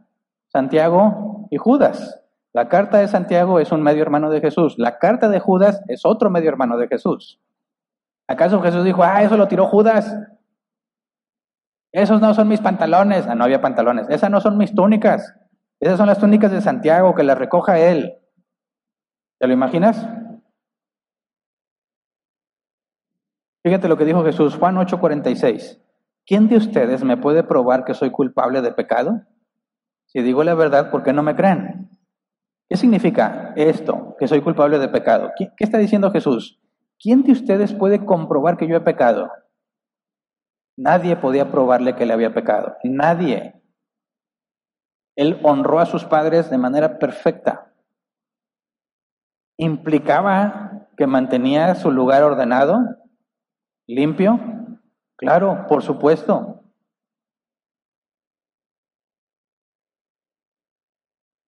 Jesús glorificó a Dios en todo. Él es el mayordomo por excelencia. Mira, vamos a Hebreos 3, versículo 1 al 6. Por lo tanto, hermanos, ustedes que han sido santificados y que tienen parte en el mismo llamamiento celestial, consideren a Jesús apóstol y sumo sacerdote de la fe que profesamos. Él fue fiel al que lo nombró, como lo también fue, perdón, como lo fue también Moisés en toda la casa de Dios. De hecho, Jesús ha sido estimado digno de mayor honor que Moisés, así como el constructor de una casa recibe mayor honor que la casa misma, porque toda esta casa tiene su constructor, pero el constructor de todo es Dios. Moisés fue fiel como siervo en toda la casa de Dios para dar testimonio de lo que Dios diría en el futuro. Cristo, en cambio, es fiel como hijo al frente de la casa de Dios, y esa casa somos nosotros, con tal de que mantengamos nuestra confianza y la esperanza que nos enorgullece. ¿Cuál es la casa de la que nosotros somos? La iglesia. Cristo fue fiel en todo, nunca pecó, hizo todo perfecto. Nadie lo podía acusar de pecado. Moisés tampoco tenía pertenencias, ¿verdad? Andaban en el desierto y no pudo entrar a la tierra prometida, pero hay mayor dignidad en Jesús, pues hizo cosas mucho más grandes y nunca pecó como Moisés lo hizo. Por eso no entró a la tierra prometida Moisés, porque pecó. Entonces Jesús es nuestro ejemplo a seguir y Jesús andaba entre la gente, ¿verdad? Lo criticaban por andar con cobradores de impuestos, por rodearse de pecadores, incluso de prostitutas. A Jesús le dijeron, cuando llegó la mujer a lavarle los pies con sus lágrimas, dijo, si este fuera profeta, sabría qué clase de mujer lo está tocando. Porque no permitían que una prostituta o una mujer de la calle tocara a un hombre santo. Y Jesús dijo, déjenla. ¿Cómo es posible que Jesús andaba en el mundo y sin embargo nunca pecó? Bueno, porque él permaneció fiel a las cosas de Dios. Nosotros hemos sido enviados al mundo, no a hacer lo que el mundo hace, sino a hacer brillar la luz que hay en nosotros, para que el mundo vea nuestras buenas obras y alaba al Padre. Entonces, fíjate, ser un buen administrador no es solamente en tu criterio, no es solamente como tú te consideres. Tenemos la voluntad preceptiva de Dios, todo lo que está escrito en la Biblia, y aparte tenemos al mundo como juez. Muchas veces nos van a acusar injustamente como muchos ejemplos hay en la Biblia. Pero el mundo es un juez con respecto a cómo haces las cosas. Porque si les vas a mostrar la luz de Cristo a ellos, ellos a fin de cuentas son los que determinan si eso es luz o no. Es, como comentaba Ismael al principio, tiene que ver con el concepto del testimonio. Pero el testimonio es un arma de dos filos. Porque muchos, con tal de tener un buen testimonio, falsifican lo que están haciendo para que la gente los juzgue bien, pero se engañan a sí mismos porque realmente están podridos por dentro, como Jesús le dijo a los fariseos y maestros de la ley. Ustedes son sepulcros blanqueados. Por fuera se ven hermosos, pero por dentro están llenos de pudredumbre. Por eso necesitamos entender cuál es la responsabilidad para no caer en la hipocresía de externamente tener todo en ordenado, pero internamente estás podrido. ¿De qué te sirve tener, entre comillas, un buen testimonio cuando es totalmente falso? La responsabilidad de nuestro buen testimonio es la consecuencia de cumplir nuestra responsabilidad de mayordomos. No es el objetivo. No nos esforzamos en tener un buen testimonio. El buen testimonio es la consecuencia de nuestro servicio a Dios. ¿Me explico? Eso es lo que elimina la hipocresía del proceso. Quien ve el testimonio como un propósito o como un objetivo va a estar dispuesto a falsificarlo con tal de obtener lo que se propone. Pero el que, se, el que se enfoca en servirle a Dios y en administrarlo según lo que ha dicho, como consecuencia va a tener un buen testimonio. ¿Se entiende? Entonces, entre los siervos fieles o mayordomos fieles y los siervos malvados, la diferencia está en cómo administras lo que se te ha dado. ¿Cómo lo administras? Y aquí tenemos que hacer preguntas. ¿Qué clase de mayordomo eres tú? No, me, no, no pienses en, bueno, pero pues yo no tengo mucho. No, pero pues yo no tengo tiempo. No, hombre, yo, pues yo limpio, pero mis hijos hacen un desastre. Dios los va a juzgar a ellos. Yo quiero cuidar el dinero, pero mi esposa se lo gasta. No pienses en eso, piensa fría, fríamente. Si alguno de nosotros o alguien del mundo fuese invitado analizar cada cosa que tienes, ¿de qué estoy hablando? Tu familia, tu casa, tu auto si lo tienes, cualquier cosa, tu ropa, tu cuarto, tu cama, cualquier cosa que poseas, ir y examinar. Hernán está glorificando a Dios con la cama que tiene. Bueno, pues el colchón no es de lo mejor. Y quizás los edredones no son de buena calidad. ¿Eso me restaría puntos? No. Porque si yo me esfuerzo por tener bienes económicos, pero hasta ahí me alcanza, mi tarea no es tener cada vez mejores cobertores. Mi tarea es glorificar a Dios con lo que tengo. Dice, pero ¿cómo una cama va a glorificar a Dios? Claro que sí puedes glorificar a Dios por medio de tu cama, cuando la tienes bien tendida y bien limpia. Cuando la almohada no está toda mapeada. Pero mapas así de hace años, ¿verdad? Incluso marcan tu crecimiento. y ahí pones la cara todos los días. ¿Qué tiene que ver eso con Dios? Orden. Dios es un Dios de orden. Me levanto, no tengo tiempo y me voy corriendo y la cama desordenada, eso es una falta de orden, una falta de higiene, una falta de limpieza y una falta de belleza también. Fíjate bien, la limpieza, el orden y la belleza son fundamentales para una buena calidad de vida. Y no estoy hablando de la cantidad de dinero que tienes o la calidad de las cosas que tienes. Haz un ejemplo simple. Entra a un cuarto y checa las paredes todas manchadas ropa tirada por todos lados y la cama extendida. Y luego dicen algunos, no, ya salió un estudio científico de que si tiendes la cama se llena más de polvos y ácaros. Lo mejor es dejarla extendida. ¿No, ¿No habían oído ese? Algunos dicen, muchas gracias por el dato, ¿no? Bueno, ok. ¿Qué sientes al entrar a un cuarto así? Cuando es tuyo, dices, ah, es mi casa. Oye, ¿y todas esas garras tiradas? Ah, son los grados de suciedad, ¿verdad? Aquí está lo muy, muy sucio y acá lo que no tan sucio y aquí lo que está poquito sucio. Entonces me voy a poner algo, checo primero en lo poquito sucio. No hay algo que me sirva, paso al siguiente nivel. Pero no quito mis posibilidades todavía, porque si lo he hecho todo la ropa sucia ya no me lo voy a poder poner. Y bueno, qué cochino. Oye, no, pero es muy práctico. Sí, no, no trates de examinar lo que haces en tus propios criterios. Que lo, quiero que lo pienses desde alguien de afuera. Alguien ajeno a que si, que si es práctico o no los niveles de suciedad en la ropa. Alguien que entra y ve un mugrero, todo cochino, la cama extendida. ¿Qué te transmite esa persona? ¿Cómo es su vida? ¿Un desorden? Un desorden. Por eso muchos, como incluso como Paul Washer, dice, ¿quieres casarte? Antes de casarte, ve el cuarto de tu novia. Así va a estar tu casa. ¿Por qué? porque así es ella. Así es ella. Pero los novios raramente, rara vez van a ver el cuarto porque por obvias razones está difícil, ¿verdad? Y no le va a decir a tu suegro, Señor, ¿me permite pasar a los aposentos de su hija porque quiero hacer una evaluación de su nivel de mujer casadera? claro que no. y es más, si vas con anticipación, lo va a limpiar y te va a engañar. Ahora piensa, ¿dónde es más cómodo estar? ¿Dónde es más agradable estar? Es un experimento muy simple. Uno de tus cuartos, el más sucio, píntalo, ordénalo, tiende bien la cama, ventílalo, dale una buena iluminación y ahí va a querer estar todo el mundo. Aún los que tienen su propio cuarto, ¿por qué estás en mi cuarto? Ay, aquí está más rico. Sí, ¿por qué? Porque hay orden, limpieza y belleza. Son cosas que a todos nos atraen y todos necesitamos, aunque a veces no nos damos cuenta porque vivimos en un mugrero. No se trata de la calidad de la cama o la texturizado de las paredes. No, no, no. Se trata de algo muy simple que todos podemos hacer con lo que tenemos.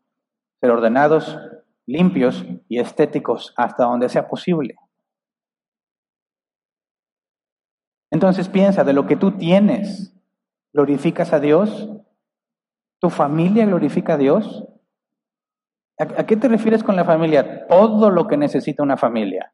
Porque si tienes que ser fructífero, crecer y multiplicarte, ¿cómo aplicas eso a tu familia? Bueno, si yo soy el padre de familia, tengo la enorme responsabilidad de hacer que mi familia sea fructífera.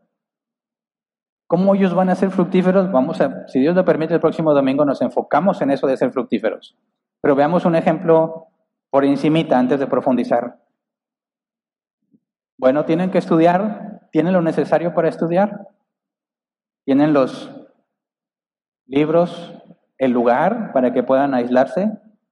Ahora con las clases en línea necesitan un lugar donde conectarse. ¿Hay un espacio donde ellos puedan concentrarse en eso? ¿Tienen los medios necesarios? Se necesita indispensablemente un dispositivo electrónico, una tablet, un teléfono, una computadora. ¿Lo tienen? ¿No? ¿Cómo le haces para que ellos sean fructíferos y se beneficien de las clases que están tomando? Tengo que proveer los medios necesarios. Necesito que mis hijos estén en un ambiente saludable para ellos en un ambiente donde puedan sentirse a gusto, que no sean niños que lo que quieren hacer es estar fuera de la casa porque no soportan estar adentro. Y al mismo tiempo que no solo se queden adentro, que también salgan al mundo exterior. Se requiere un balance. ¿Está tu casa limpia, ordenada y bella? Bueno, quién sabe a tu criterio. Pero al criterio de mi familia, ¿les gusta su casa? ¿Pensaste alguna vez si tu casa les gusta a tus hijos? Si su cuarto les agrada, les gusta y se sienten a gusto ahí, o nomás los amontonaste y dijiste, es lo que hay. Sí, muchas veces es lo que hay, pero si eres un buen administrador, vas a estar buscando la manera de que cada vez mejoren su calidad de vida. Quizás no siempre vas a poder incrementar el espacio donde viven, pero sí adaptarlo cada vez mejor a sus necesidades. ¿Me explico? Eso glorifica a Dios. ¿Por qué? Porque estás transmitiendo el carácter de Dios. Orden, limpieza, belleza. Ve el mundo, ve el atardecer, ve el tipo de animales que expresan la creatividad de Dios. Ahorita están bajo maldición y se comen unos a otros, pero ese no fue el diseño original. Orden, limpieza, belleza. ¿Lo tienes en tu casa? ¿Tus hijos les gusta estar ahí? se relacionan contigo, les gusta hablar contigo, o eres el capitán que llega, ah, ya llegó papá, ah, ya llegó mamá. Sí, hay cosas que no les van a gustar en cuanto a obligaciones y responsabilidades, pero tiene que haber un vínculo donde se identifican, donde pasan tiempo juntos y disfrutan de la obra de su trabajo. Se han tomado vacaciones, y no estoy hablando de irte a una playa exótica, se han tomado vacaciones donde la familia se aísla y deja su rutina y se dedican a disfrutar donde sea que estén, aún en su propia casa, pero dejan la rutina de lado y se dedican a convivir y a divertirse con lo que puedan, con lo que tienen. No, no tengo dinero para irme a la playa. ¿Y eso qué? Las vacaciones en ningún momento dice que tienen que estar en la playa. Las vacaciones son un alto de toda la rutina, de a veces de todo un año o más tiempo, para dedicarse a disfrutar lo que tienen. Es muy importante que las familias se tomen vacaciones, que se reúnan a convivir, a platicar. A veces es muy complejo y la edad de tus hijos va a depender mucho en eso. Pero tiene que haber un punto en el que la relación que existe en la Trinidad, Padre, Hijo y Espíritu Santo, que uno de los atributos de Dios es el amor. Y algunos dicen, ¿cómo puede ser Dios amor si no había ningún ser creado? Porque hay una Trinidad. Y entre ellos se han amado desde la eternidad y hasta la eternidad. ¿Cómo expresamos nosotros la relación intertrinitaria a nuestros hijos en la relación familiar que tenemos? ¿Cómo reflejas eso en el matrimonio, en la relación conyugal? Todo se trata de Él, no de mí. No de estoy haciendo lo mejor que puedo. Tengo que esforzarme por hacer lo que Él me ha pedido. Y donde no puedo, acudo a rogarle, Señor, ayúdame a proveer a mi familia. Ayúdame a administrar lo que me has dado. Quiero rendirte buenas cuentas. Y cuando tú te enfocas eso en tu familia, los de afuera dicen, oye, qué bonita familia, qué buen testimonio. Y dices, buen testimonio. Si vieras todo lo que estoy enfocado en mantener a mi familia funcionando, no tengo tiempo de pensar en mi testimonio. Pero es la consecuencia directa de enfocarte en la administración de lo tuyo. La consecuencia directa es el buen testimonio. De manera que no se falsifica, sino que es un fruto. Mira, entra a la casa de una familia y te va a decir en gran medida qué problemas tiene esa familia. ¿Te has dado cuenta? Cuando hay problemas internos, aunque tengan mucho dinero, la casa lo refleja, ya sea por un exceso de propiedad y de que quieren que se vea bien o una total carencia de eso. Quien entiende cómo tu casa refleja quién eres, Muchas veces se anticipan y quieren meterle muchas cosas a su casa para tener una buena apariencia. Pero cuando ves demasiado énfasis en las casas y la familia no se lleva bien, dices, este está cubriendo su pecado. Está cubriendo su maldad con lo que la gente puede ver y es un muy mal administrador porque no debería estar enfocando esos recursos en eso, sino en su familia. Así que no se trata de que qué bonita está tu casa o qué tan grande está tu casa, sino el orden y la vida la calidad de vida que hay en tu casa. Es muy complicado. Hay tantas cosas en las que podemos equivocarnos. Pero todos debemos esforzarnos por ser cada vez mejores administradores. Y habrá decisiones muy difíciles y muy complicadas. ¿Tus hijos hacen cosas de provecho? ¿Se la pasan en su teléfono todo el día? ¿Se ejercitan? ¿Aprenden cosas nuevas? ¿Los estás llevando para que descubran talentos y habilidades que tienen? ¿O simplemente ahí están y tú estás enfocado en trabajar y no sabes ni lo que está pasando con ellos? Oye, pero les traigo buenas cosas, yo les compré ese iPhone. ¿Y de qué sirve? Si cuando seas llamado a cuentas no te van a evaluar la marca del teléfono que tenías, sino qué hiciste con tus hijos. Tenemos mucho que hacer, muchísimo que hacer, muchas decisiones que tomar. Y todos tenemos las mismas 24 horas, ¿verdad? Así que no es cuestión de que algunos tengan más privilegios, tendrán más recursos tal vez, pero eso no los convierte en buenos administradores. Pero todos tenemos 24 horas y un montón de cosas que hacer. Cómo lo administras va a depender mucho de qué tipo de siervo eres. Y ese es el objetivo para el próximo domingo. ¿Cómo empezamos a aplicar lo que es una buena administración? Sobre todo porque hay tres factores muy importantes. Tenemos recursos limitados, unos más limitados que otros, ¿verdad? Tenemos el factor tiempo. Y bueno, no me quiero adelantar mucho, pero tenemos otros factores. La capacidad, la preparación que tuviste, etcétera, etcétera. Y tu familia todos son cristianos o no, pero la responsabilidad no cambia. Todos debemos estar enfocándonos en pensar, cada cosa que tengo debe glorificar a Dios. Y si ahorita no lo está glorificando, trabajar en el proceso de adecuarlo para que lo haga. ¿Tu matrimonio glorifica a Dios? ¿En tu trabajo glorificas a Dios? ¿En el lugar donde vives? ¿Tu auto glorifica a Dios? ¿Cómo mi auto glorifica a Dios? ¿Lo traes hecho un murero? Digo, quizás no es un carro del año, quizás muy apenas funciona, pero esa no es excusa para tenerlo todo mugroso, ¿verdad? Bueno, pues ese es el carro que me alcanza, pero limpio, ordenado y estético hasta donde los recursos me lo permiten.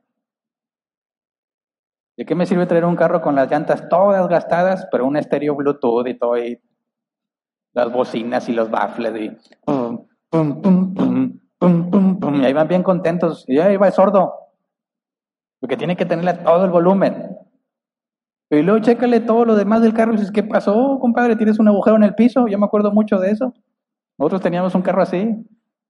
Llovía y se encharcaba y nos mojábamos los zapatos. Y dices, oye, pues no venías en carro, pues tiene un agujero en el piso. Y el agua se mete y sales con los pies mojados. Ah, pero un día le pusimos estéreo en lugar de tapar el agujero. Somos muy bárbaros muchas veces. Todos tenemos mucho que hacer, pero es un requisito de ser cristiano. Por último, veamos el servicio en la iglesia, el servicio oficial de diaconado y de obispado, que es lo mismo que pastorado o ser anciano, requiere gobernar bien tu casa. 1 Timoteo 3:12, el diácono debe ser esposo de una sola mujer y gobernar bien a sus hijos y su propia casa. 1 Timoteo 3, 4 al 5, debe gobernar bien su casa y hacer que sus hijos le obedezcan con el debido respeto, porque el que no sabe gobernar su propia familia, ¿cómo podrá cuidar de la iglesia de Dios? Porque es un requisito en ambos casos. ¿Es algo que solo los diáconos deben de tener? No. ¿Es algo que solo los ancianos deben de tener? No. Los requisitos es, es un cristiano maduro. Y los diáconos y los ancianos y pastores, lo primero que se les pide es que sean cristianos maduros. Y un síntoma de un cristiano maduro es el que gobierna bien su casa. ¿Por qué? Porque es la manera en que glorifica a Dios con lo que tiene. Un cristiano que ha entendido que todas sus posesiones y todo lo que él tiene glorifica a Dios, se va a enfocar en administrar correctamente lo que tiene. Y eso habla de él, de madurez. Conoce, es maduro en el Evangelio, en las cosas de Cristo. Y esos son los que tienen los requisitos para servir en mayor responsabilidad. Por tanto, un diácono o un anciano puede quedar descalificado porque no administra bien su casa. Pero también, aunque no sea diácono o anciano, un miembro de la iglesia que es mal administrado requiere, Mateo 18, confrontarlo en su pecado. Oigan, pues entonces, ¿cómo le vamos a hacer? Todos tenemos problemas de administración. Ah, momento. Sí, la santidad es un proceso gradual, ¿verdad? Y cada vez vamos a ser mejores administradores. Ninguno puede ser un administrador perfecto, pero a cada uno se le debe demandar conforme se le ha dado. A quien más se le ha dado, más se le demanda. Alguien viene a la iglesia y está empezando a conocer las cosas de Dios y no es muy bien administrado, no le vamos a aplicar Mateo 18, versículo 15. Estás pecando, arrepiéntete. Vamos a enseñarle cómo es que la administración tiene que ver con la vida cristiana. Pero si ya tienes, mira, estamos por cumplir 10 años como iglesia. Tienes 10 años aquí eres un mal, un mal administrador, te vamos a aplicar Mateo 18. ¿Por qué? Porque no tienes excusa. ¿Qué es lo que dice el autor de la carta a los hebreos? Debiendo ser ya maestros, aún son como niños. ¿Te fijas?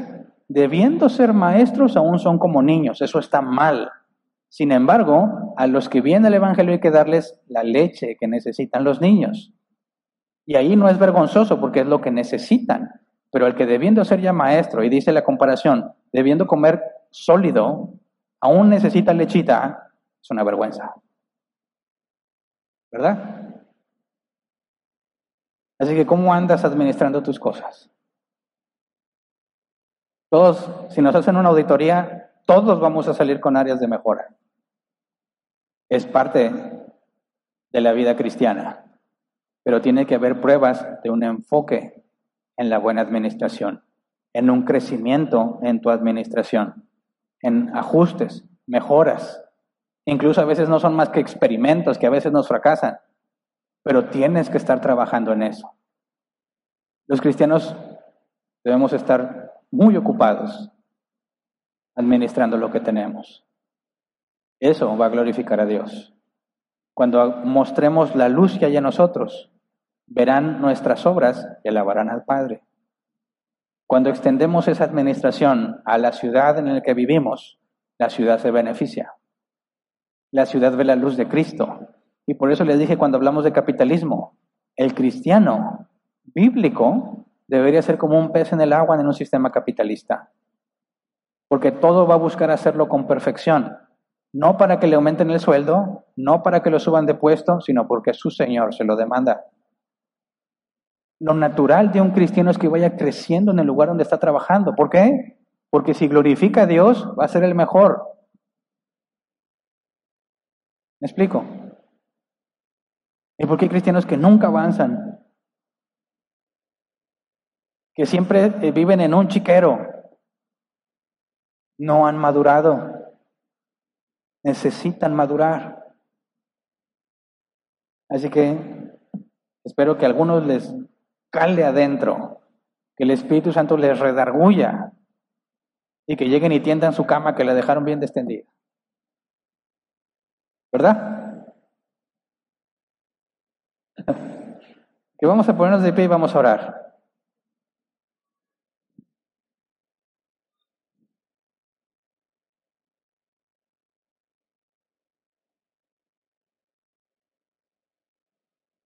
Seas papá, mamá, hijo, hija, eres mayordomo.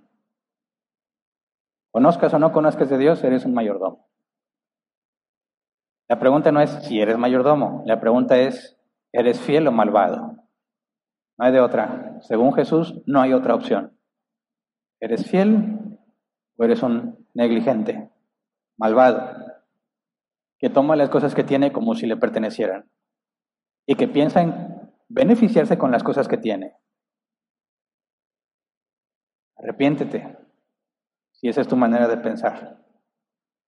Ruégale a tu Señor, si es que es tu Señor, que no te entregue a tus propios deseos depravados. Eso es lo peor que nos puede pasar según Romanos 1. Por cuanto no quisieron tener en cuenta a Dios, los entregó a una mente depravada para que hagan lo que no conviene. Lo peor que nos puede pasar es que Dios te diga, hazle como quieras. Pero la disciplina, la corrección, afirma la escritura, es para los hijos. Eres hijo, vas a ser disciplinado. Es doloroso, pero es la mejor noticia, la mejor evidencia que puedes tener del amor del Padre. La corrección. Todos tenemos que ser corregidos en muchas áreas. Y eso no nos debe deprimir. ¿Sí? Cansa. Es difícil tener que estar siempre pensando en cómo hacer las cosas lo mejor que puedas. Lo más fácil es decir, ay, pues ahí se va. Ay, Dios sabe que yo estoy cansado. Eso es lo más fácil. Y eso es lo que te hace un siervo malvado. Esforzados por entrar en la puerta estrecha, dijo Jesús. Porque la que lleva a la destrucción es amplia. Tenemos que esforzarnos. ¿Se acuerdan cuando empezamos a hacer las mejoras aquí también? Dijimos, ¿por qué? Porque es parte de ser buenos administradores. Sí, no tenemos muchos recursos, pero eso no indica que vamos a tener todo cochino. ¿Verdad? ¿Cómo le hacemos para tener belleza también aquí? Que sea algo agradable a los ojos. Que el que venga diga, están organizados, son limpios, está bonito. ¿Eso de quién habla? De nuestro Señor que nos encomendó. Lo mismo aplícalo en tu casa, en tu lugar de trabajo, en tu cuarto, si compartes en tu parte del cuarto. Si vive uno arriba del otro en la litera, pues en la parte de abajo. Lo que se te encomendó a ti, esmérate. Dice la escritura, si en lo poco fuiste fiel, en lo mucho te pondré.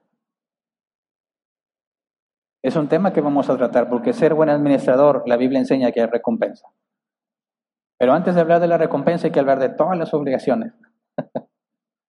Así que roguemos a Dios que nos siga enseñando. Vamos a orar. Señor, si no fuera porque tus misericordias son nuevas cada mañana, hubiésemos sido consumidos con nuestros propios pecados y nuestra mente depravada. Muchas veces hemos ignorado tus instrucciones de manera consciente y voluntaria. Hemos preferido nuestra comodidad, nuestro bienestar, en lugar de hacer lo que es correcto. Líbranos, Padre, de nosotros mismos. Tantas cosas que hacer, tantas cosas en que pensar, tantas cosas que mejorar, tantos problemas que tenemos. Tú nos dijiste, Señor, que cada día traería su propio afán. Nos enfoquemos en el día de hoy. Señor, ayúdanos el día de hoy a ser buenos administradores. El día de mañana está en tus manos. Cuando llegue el mañana, te pediré por ese día en específico. Enséñanos a hacer los cambios hoy, no mañana. Ninguno de nosotros tiene la vida segura para mañana. Ayúdanos a hacer el cambio hoy. Que empecemos a poner orden hoy. Empecemos a tener limpieza hoy, Señor, y a buscar la belleza y la estética el día de hoy. Cada uno según sus posibilidades, cada uno según las habilidades, talentos y dones que le diste. Cada uno según a lo que fue llamado, Señor. Que no todo es material. También hemos sido llamados al servicio y a edificar. Que lo hagamos como para ti, Señor, como dice tu palabra. Todo lo que hagamos sea para ti, para tu gloria. Danos la capacidad de administrar cada vez más y mejor lo que tenemos. Cuando nos saturamos, Señor, de cosas propias de este mundo, propias de esta vida, ayúdanos a mantener el enfoque correcto. Ayúdanos a administrar correctamente el tiempo que nos has dado, porque es limitado. Somos seres muy limitados. Enséñanos a ser sabios. Como dijo Moisés, enséñanos a contar de tal forma nuestros días que traigamos al corazón sabiduría. Perdona nuestras fallas y nuestras deficiencias, Señor. Perdónanos por las veces que en lugar de glorificarte hemos mancillado tu nombre. Tu palabra dice que tú eres fiel y justo para perdonarnos. Corrígenos, Padre. Trata con nosotros, cámbianos de manera que podamos tener el enfoque correcto. Buscar glorificarte en todo lo que hacemos y con todo lo que tenemos, Señor, para que los hombres te alaben, ya sea que sean elegidos para salvación o no, que nuestro testimonio sea la consecuencia de una buena administración. Te lo rogamos en el nombre de Jesús. Amén. Pueden sentarse.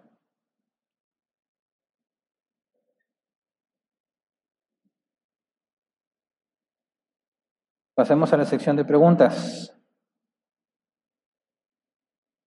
Si no perteneces al grupo, puedes integrarte al grupo de WhatsApp escaneando el código que está en las pantallas, lo escaneas usando la aplicación de WhatsApp, te agrega en automático a este grupo.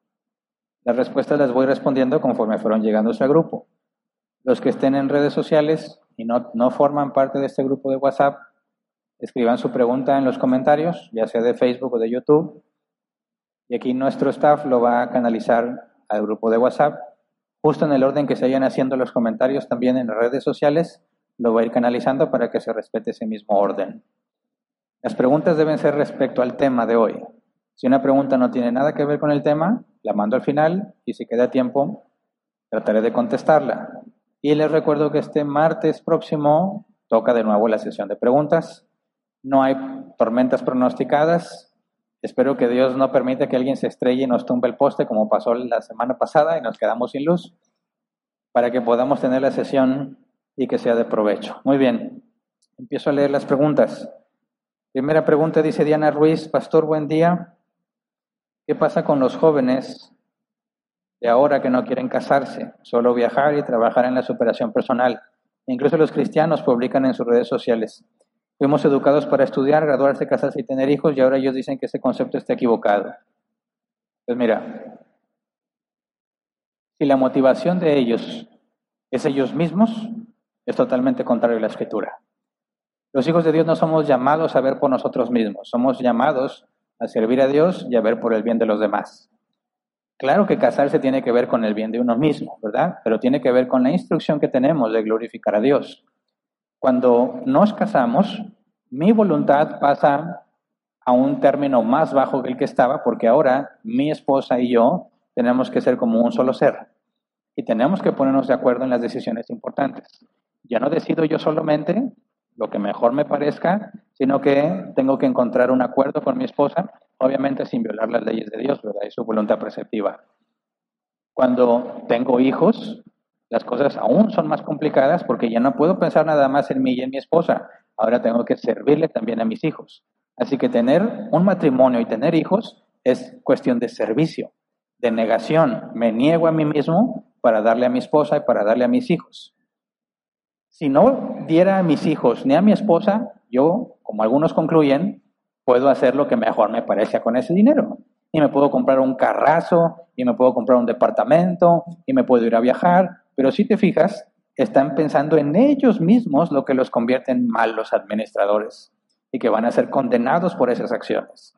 Número uno, en lugar de negarse a sí mismos y pensar en la edificación de otros, Procuran solamente satisfacerse a sí mismos. Luego, consideran que lo que tienen es para beneficio exclusivo, lo que los hace malos administradores. Por consecuencia, es un pecado grave. Ser un administrador malvado es el equivalente a ser un hipócrita, alguien que asegura conocer a Dios, pero en realidad miente. Así que es triste en el caso de los cristianos que piensan de esa manera. Siguiente. Pedro Lozano dice, Pastor, Dios lo bendiga, gracias a Dios por su vida. Gracias. Mi pregunta es, ¿cómo llegar al equilibrio en ser un buen administrador con los hijos y no, hacer y no llegar a ser un dictador? Bueno, no profundizamos en ese tema, pero te aconsejo que busques el tema de matrimonio, donde profundizamos mucho en el tema de los hijos. La escritura dice que no provoquemos a nuestros hijos a ira, ¿verdad? Pero también dice que debemos corregirlos y disciplinarlos, aunque se enojen. Entonces, lo que debemos de hacer a grandes rasgos es imitar a Dios eh, en la manera en que Él nos trata, para nosotros también tratar a nuestros hijos así. Dios ha dado mandamientos claros y reglas claras, sin embargo uno está detrás de nosotros diciendo, Hernán, hazle así, hazle o te voy a castigar. No, ¿verdad? Me deja tomar decisiones y me equivoco y me corrige. Claro que hay una edad para cada hijo en la que deben hacer ese tipo de cosas. Cuando están pequeñitos hay que dejarlos que exploren más y luego más grandes en otro tipo de circunstancias sí hay que retenerles algunas cosas, pero no del todo. Entonces, es un tema muy variable y va a depender mucho de nuestros hijos, de su personalidad y de la edad que tienen. Pero el propósito es imitar a Dios. Como Dios nos trata a nosotros, nosotros debemos tratar a nuestros hijos. Si quieres profundizar un poco, checa en la serie de fundamentos, hablamos sobre el matrimonio y hay un tema específico sobre los hijos. Siguiente, Claudia Oliva dice, hola, soy de Chile, he visto las prédicas de Hernán y son buenas y bíblicas. Y mi consulta es, si no encuentro una iglesia bíblica, ¿qué hago? Yo fui muchos años a una iglesia con puras tradiciones y ya no voy por lo mismo y por escucharlos a ustedes me quedo más claro aún. Pero, ¿qué hago para congregarme? Por favor, ayúdame. Bueno, no es relativo al tema de hoy, lo voy a pasar al final. Te aconsejo que pases a la sección de preguntas del martes a las 7 horas de México Solamente tienes que darle me gusta a la página de Árbol Plantado en Facebook, porque ahí notificamos el link para que puedas participar y con gusto podemos darle respuesta a esta pregunta. Pero no estás sola. Todos o la gran mayoría de los que estamos aquí pasamos por un proceso similar. No sabíamos qué hacer. Estamos buscando también la ayuda de ayudar, la forma de ayudar, perdón, a los que están de afuera. Así que te recomiendo que entres a la sesión para poder darte más información. Siguiente, Francisco Vázquez, buen día, pastor. Mayordomo malvado o infiel, ¿significa lo mismo que siervo inútil? ¿Sí? No son sinónimos, pero se refieren al mismo problema. Un siervo inútil es el que no le fue útil a su Señor. Pero dice que aquel que ha hecho todo lo que se le pidió debe decir siervo inútil soy. De manera que la simple obediencia no genera ganancias. Y por eso es que necesitamos estudiar qué significa ser fructífero, pero si Dios quiere, lo estudiamos la próxima semana. Siguiente dice familia Jiménez. Muchas gracias, pastor. Siempre había pensado que la parábola del mayordomo fiel e infiel se refería solamente entre creyentes. Y eso hacía pensar que la salvación se pierde, aunque bien sé que no es así. Pero entendiendo que todos los humanos deben, eh, daban cuentas como mayordomos, hace que tenga más sentido. Que era comentario. Gracias por comentarlo. Y no hay más preguntas, ¿verdad? Okay, eso me da entonces un poco de tiempo para responderle a la persona que no tiene donde congregarse. Mira, lo que aconsejamos en estos casos es que hay dos posibles alternativas, quizás más, pero son las más probables. Número uno, hay una iglesia bíblica cerca de ti, pero no la conoces. Tienes que esforzarte por buscarla. Si escribes un mensaje al plantado, te podemos mandar la dirección de un directorio de iglesias que se supone que tienen doctrina bíblica y tú puedes buscar por ciudad y todo eso y, y te dice si hay una cerca de ti. La otra es que empieces a investigar, ¿verdad? Iglesia cerca de aquí, visítalas, escucha su doctrina, ruégale a Dios que te lleve a una iglesia bíblica y hemos sabido de muchos casos donde la encuentran. Ahora, ¿qué pasa si no la encuentras? Bueno, entonces empieza a orar a Dios para que te prepare para predicar el Evangelio. Quizás Dios quiera levantar una iglesia ahí, dado que no hay iglesias bíblicas. Eso fue lo que pasó con nosotros en Árbol Plantado. Salieron a buscar dónde congregarse, no encontramos dónde, nos pusimos a orar y fue nuestra convicción que Dios nos había dado la instrucción de empezar la congregación. Y hasta aquí hemos llegado, vamos a cumplir ya 10 años. Pero hemos visto que no todos los casos son así. Entonces, en otros casos hay una iglesia bíblica, aunque quede relativamente lejos, tienes que cumplir la obligación de congregarte. Si definitivamente no hay, hay que orar para que Dios levante una iglesia y quizás tú seas el instrumento por el cual Dios va a llevar el Evangelio bíblico para que los que han sido elegidos para salvación empiecen a congregarse y se establezca una iglesia. Te recomiendo que empieces a estudiar la serie de fundamentos desde el número uno, que te da toda la información básica de qué creemos, por qué lo creemos, cómo lo aplicamos y cómo lo enseñamos a otros, que es básico para el cristiano, y que empiece a compartir con otros lo que ha estado aprendiendo. Llegaron más preguntas, ¿verdad? Dice Carlos, si Dios da la orden de que deben multiplicarse, ¿es pecado usar preservativos? Si no es así, ¿por qué razón Dios le quitó la vida a Orián? Onán, perdón, ya que menciona que derramaba el semen en el suelo en Génesis 38, 9. Bueno, si tuviéramos o si el mandato fuese tener todos los hijos que debemos de tener, entra en conflicto directo con la mayordomía, ¿verdad? Quizás en un lugar como en Israel, donde a cada tribu se le asignaba un enorme terreno, una enorme porción de tierra, para que ellos la distribuyeran entre ellos, no pagaban renta ni nada, simplemente se dedicaban a labrar la tierra, cuidar animales y beneficiarse de ellos. En esas condiciones, podía ser propicio que tuvieran muchísimos hijos, que no había restricciones económicas, ¿verdad? Ni de espacio. Pero si lo transmitimos a nuestros tiempos o nos venimos a este punto donde no todo está a nuestro alcance, tenemos recursos limitados, las casas en las que vivimos quizás están adaptadas para una familia máximo de cinco personas, hay familias de 15 personas en lugares diseñados para una familia de tres personas, ya no eres un buen administrador, no hay el espacio, no hay los medios económicos, todo es mucho más complicado. Y si simplemente adoptas el, el mandato de tener todos los hijos que quieras tener, entras en conflicto directo con la mayordomía. Así que hay que buscar un balance, ¿verdad? No hay nada en la escritura que impida que podamos planificar la cantidad de hijos que vamos a tener. Y el mensaje que comentas sobre el caso de Onán es porque él no, no quería cumplir el mandato de darle descendencia a su hermano fallecido. Recuerda que la ley le llamaban deliberato, cuando un hombre casado moría sin dar hijos, eh, la tierra quedaba sin herederos, se perdería. Y lo que Dios instituyó es que uno de los hermanos del fallecido le diera hijos a la viuda para que pudiera tener descendencia. El concepto del sexo en aquel entonces para nada era como el nuestro. Era una especie de obligación para que su hermano fallecido no perdiera las tierras que recibió como herencia. Esto es lo que este hombre, Onan, se negaba a hacer no quería que su hermano tuviera descendencia para él beneficiarse de su herencia. De manera que fue castigado no porque derramara semen en el suelo, sino porque no estaba cumpliendo con la ley de darle descendencia a su hermano. Siguiente, Ricardo Antonio Rodríguez dice, buen día, saludos y bendiciones. ¿Cómo podemos hacer si ya teníamos a los hijos en cada habitación y de pronto tenemos que acoger en el hogar a un pariente adulto mayor? Uno de los hijos se tendrá que y ya no dice más. Bueno, me imagino cuál es el problema. Bueno, no siempre lo saludable es recibir a alguien en casa. Tienes que asegurarte que es la única alternativa y tienes que asegurarte que sea algo consensuado en la familia, porque todos van a tener que modificar su vida. Eh, cuando la vida de la familia se va a ver alterada con una persona, ya sea el abuelo o un familiar, todos tienen que estar claros de por qué se está haciendo y cómo eso va a glorificar a Dios, ¿verdad? Si tú estás dándole un hogar a una persona que no tiene, ¿verdad? Quedó en la calle o está enferma y necesita cuidados que nadie más le puede dar, entonces tienes que comunicarlo eso a tu familia, de manera que todos entiendan el propósito de lo que se está haciendo y que todos busquen la manera de glorificar a Dios en el proceso. Y cuando se hace de mutuo acuerdo, se tiene que especificar también el tiempo por el cual va a estar ahí si es algo definitivo ya de por vida o, va a ser temporal. De manera que toda la familia entienda la responsabilidad que comparten y pueda cada uno adaptarse según lo que tiene. Pero tiene que ser algo así. Si tú simplemente traes a alguien porque así te pareció y ni siquiera es la única opción y violentas la, la, vida familiar, tú estás pecando porque no estás administrando correctamente tu casa.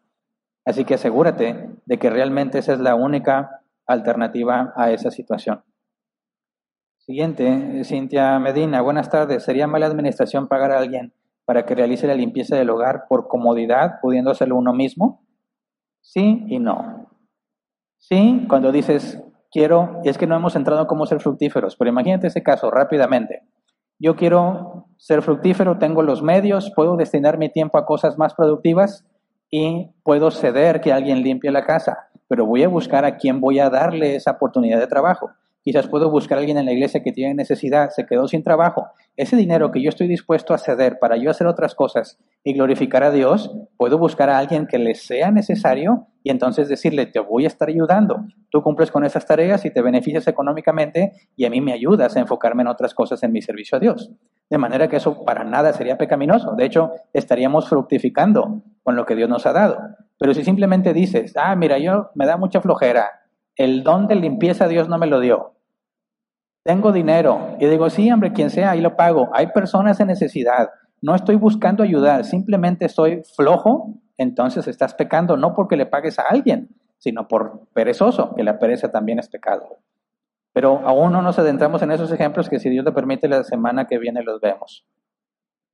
Siguiente, Victoria Flores, pastor, cuando se refiere a los hijos, hasta dónde como padres tenemos la obligación de educarlos bíblicamente y honrar a Dios con lo que nos dio. ¿No es únicamente para los hijos que siguen en casa?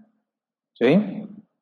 Mientras sean tu responsabilidad, mientras estén bajo tu techo, sean menores de edad o mayores de edad, mientras estén bajo tu techo, son tu responsabilidad. El momento en que ellos se casan o sin casarse se van, son mayores de edad y quieren vivir como ellos quieran, ya decimos es responsabilidad de ellos, ¿verdad? Yo ya no tengo cómo controlarlos, cómo regularles, cómo eh, castigarlos porque ellos ya son una familia separada. Pero mientras estén en mi casa, son mi responsabilidad, están bajo mi mayordomía. Entonces, tómalo ese criterio. Oye, mi hijo tiene 30 y todavía no se va de la casa, sigue siendo tu responsabilidad, tu casa, tus reglas. Si dice, oye, mamá, ya tengo 30 años, pues di lo mismo, ya tienes 30 años y sigues aquí, ¿verdad? ¿Me explico? Le regresas la pregunta, porque presume de ser autosuficiente, pero sigue ahí. Entonces, aguas, porque los hijos pueden ser muy chantajistas. Además, no me puede decir nada porque yo ya soy mayor de edad. Mientras estés en mi casa, mis reglas. ¿Se entiende? ¿No te gusta? Tu casa, tus reglas. No es para que los corras, simplemente es, no es negociable. Yo sirvo al Señor y tengo que rendirle cuentas al Señor y tú, mientras estés aquí, eres parte de lo que yo tengo que administrar. Y no es negociable las cuentas que yo le voy a dar al Señor. Siguiente. Nancy D. dice, pastor, es mayordomo también con nuestros hijos. Es bueno no criarlos con sobreprotección. Gracias. La sobreprotección hace mucho daño. No, los priva de la realidad de este mundo. Como padres queremos evitarles el sufrimiento a toda costa, pero privarlos de la experiencia del mundo, del dolor y del sufrimiento, en cierta manera es privarlos de la buena noticia del Evangelio. El Evangelio es una buena noticia para el que sufre. Por eso Jesús dijo, bienaventurados los que lloran, bienaventurados los pobres, los que desean justicia. Esos son los bienaventurados. ¿Por qué? Porque van a entender y van a reconocer que necesitan un Salvador. Al que le han evitado el dolor y el sufrimiento, poco amor va a mostrar porque no siente que se le haya perdonado, no siente que vaya a ser librado. Su vida ha sido, en cierta manera, ficticia, y mientras los padres están haciendo eso con sus hijos, ellos no perciben el problema. El problema es cuando ellos van a estar ya sin los padres. Y entonces encuentras que la gran mayoría de ellos abandona la fe que algún día dijo profesar porque ni siquiera puede entender el Evangelio. Es todo. Se acabó el tiempo de preguntas. Gracias a todos por su atención y si Dios lo permite, el próximo domingo continuamos.